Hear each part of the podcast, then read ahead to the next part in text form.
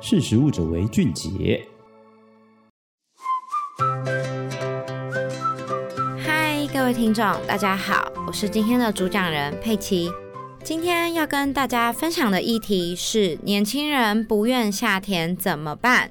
我们一起从韩国农业人口老化的政策中寻找不一样的想法吧。农业可说是一国之本，台湾粮食自给率屡创新低。全球化外部环境容易造成民生经济的影响，提高粮食自给率可以降低全球性的经济产业冲击。台湾正面临农村人口老化，如何鼓励年轻人一起投入农业？或许我们可以从韩国的农业政策中寻找不一样的想法。根据统计，韩国农业人口老化比已经从两千年的三十二点六五趴成长到二零一八年的六十点三二趴，这意味着六成以上的农业人口都高于六十五岁。韩国农林畜产食品部的部长郑黄根。于二零二三年二月九号接受《韩国时报》的专访，提到韩国的农业结构正在面临着人口老化的问题，并且青年世代是韩国农业的未来。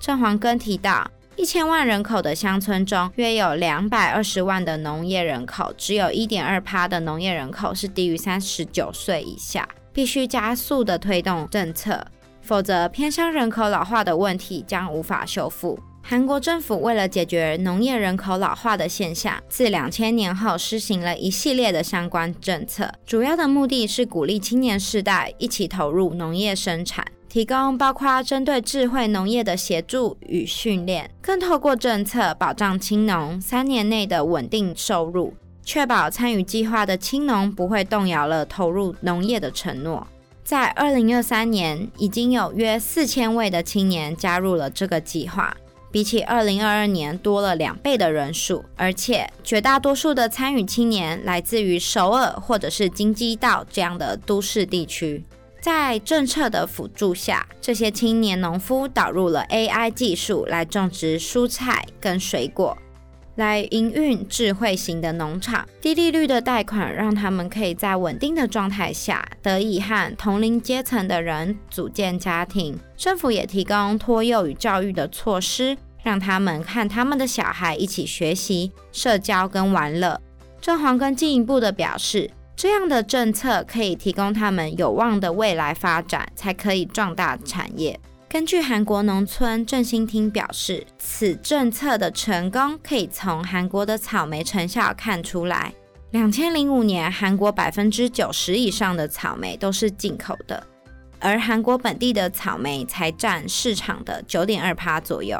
然而，到了二零二一年，韩国自产的草莓占市场的九十六趴，高于二零一零年的六十一点一趴。郑黄根提到，韩国的草莓很受世界欢迎，许多中东和东南亚的国家都很喜欢韩国的草莓。韩国草莓自给率的成长也成功了外销到海外的市场。邓黄根进一步的表示，目前已跟阿拉伯联合大公国签订了五千六百万美元价值的智慧农业出口合约。中东国家偏好小型的智慧农场，AI 的农业技术可以带动产业跳跃式的成长。韩国政府希望透过这样的政策，可以提高韩国粮食的自给率目标，从二零二一年到二零二七年，将粮食自给率四十四点四趴提升到五十五点五趴，以确保粮食供应的安全。韩国政府单位组织了特别工作小组来协助达到二零二三年一百亿美元的农产品出口值，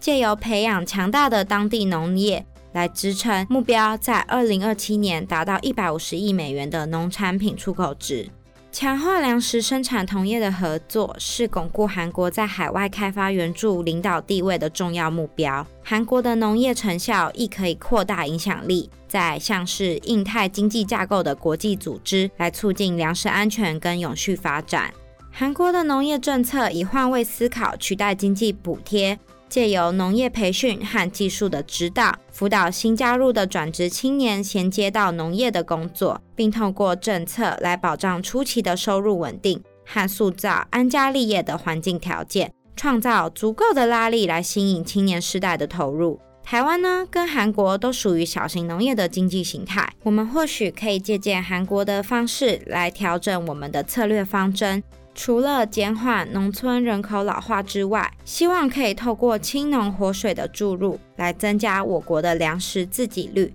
提升台湾农产品在国内外的市场竞争力，降低全球化的经济冲击。你对于韩国农业政策有什么不一样的想法吗？欢迎透过粉丝专业留言跟我们分享。那么今天的识食物者为俊杰就到这边喽，我们下次见，拜拜。